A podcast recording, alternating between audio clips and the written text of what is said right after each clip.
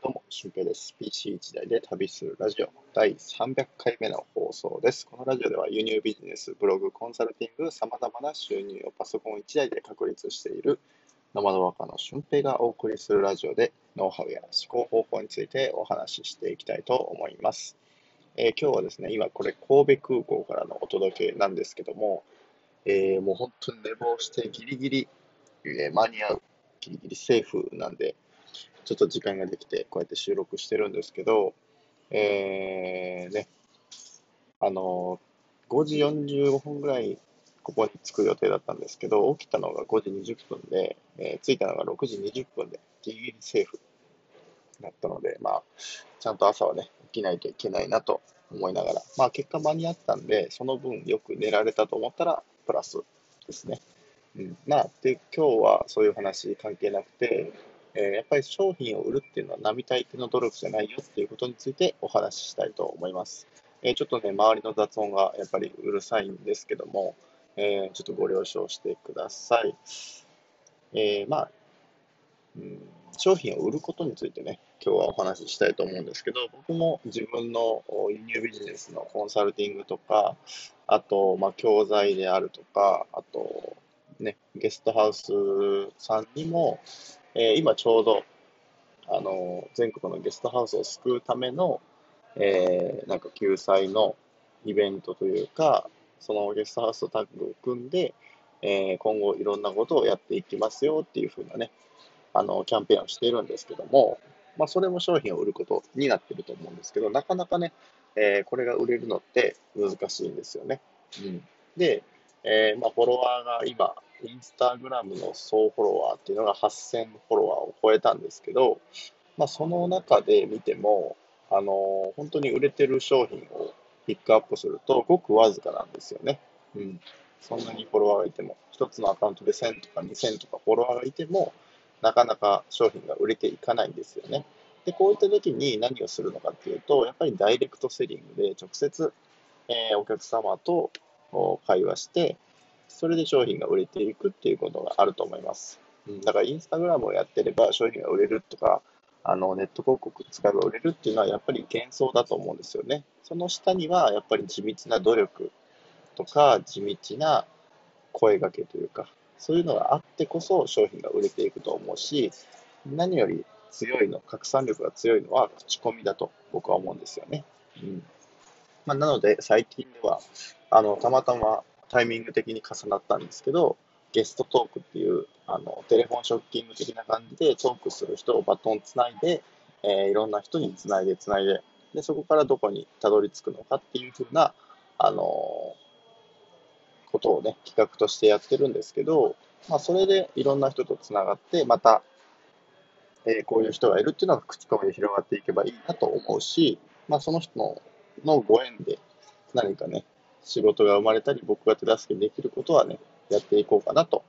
思ってるんですよね。うん、で、えー、まあ、僕自身がどうやって商品を売っているのかについて今回お話ししたいなと思います。えー、僕があの今輸入品の販売をね、してたりするんですけど、まあ、正直これはあの全然口コミとかしてない部分なんですよね。輸入品のものを仕入れてネットで販売している。これは正直自動的に商品が売れていきます。で、商品が売れるためにしておくべきことは、事前に調査しておくこと。この商品が1ヶ月で、先月1ヶ月でいくら売れてるのか、で、今ライバルがいくらいるのか、需要と供給を見極める見極めることが、えー、このネット販売では非常に重要なこと。で、えー、仕入れ価格をどれだけ下げられるかっていうのも一つ、えー、目安ですね。うん、ここの取引先があれば、えー、十分に勝負できるし、それだけで食べていける可能性も出てくると思います。でも、やっぱり、あのー、普通にね、海外の eBay っていうサイトから仕入れてるんですけど、そこだけで勝負してると、どこかで頭打ちになったりとか、えー、まあ、商品が、今まで仕入れてた商品が出てこないっていうところもあると思うので、早めに、え、ダイレクト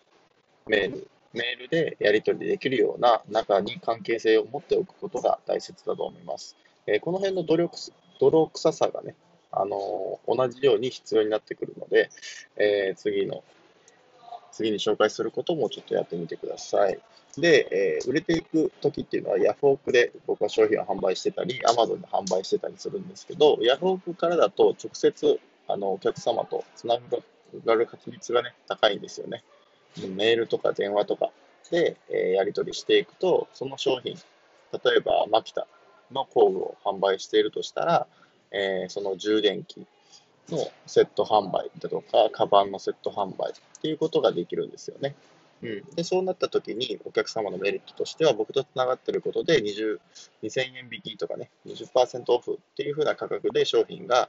え、手元に来たりとか他のところよりも断然安く仕入れることができて、えー、かつその人のお客さんを紹介していただければその人にもキャッシュバックが入るっていう風なえー、まあ、アフィリエイト型の報酬にすることもできるんですよね。でそうなってくると、この有料な、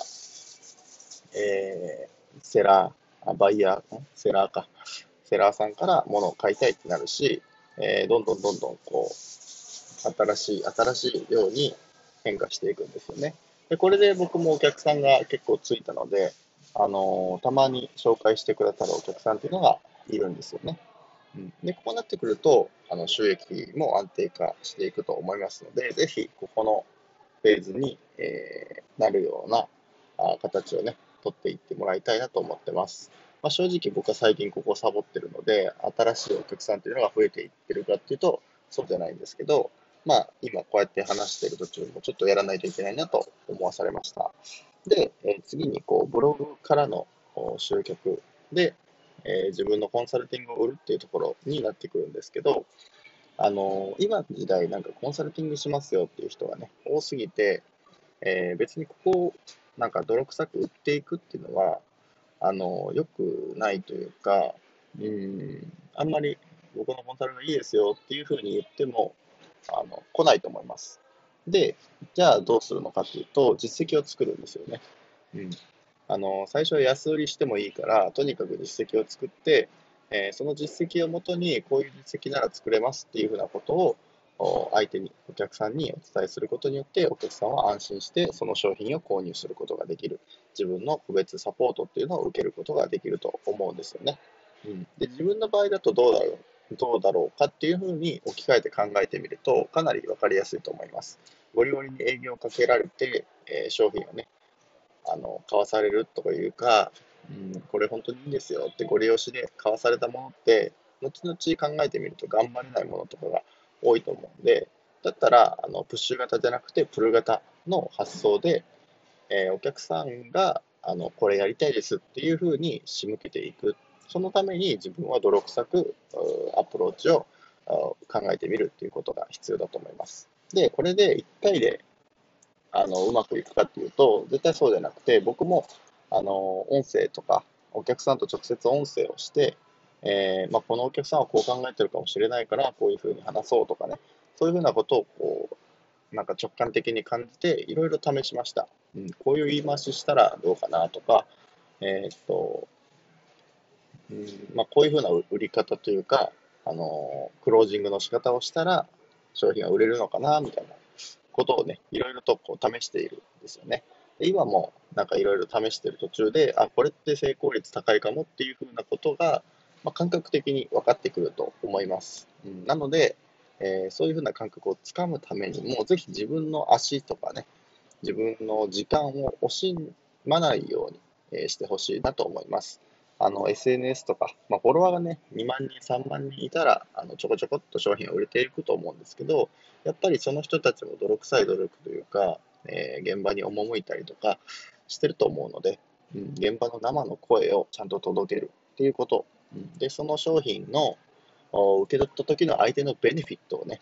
あのー、かなりたくさん用意しておくと、相手は商品を購入しやすくなると思います。えー、自分がいい商品持ってるのになんで売れないのかなっていう人は、今一度これを確認してみてください。ということで、本日の配信は以上です。えー、まあ、音声的にね、これ大丈夫なのかなってちょっと思いましたけど、いかがでしたでしょうか。で、えー、合わせて聞きたいなんですけど、えまあ、それを駆使して行えばですね、好きなことを仕事にできる可能性が出てくるので、え今回は好きなことを仕事にする方法について、え合わせて聞きたいに載せておきますので、ご覧になってください。ということで、本日の配信は以上です。また次回の配信でもお会いしましょう。ほなまた。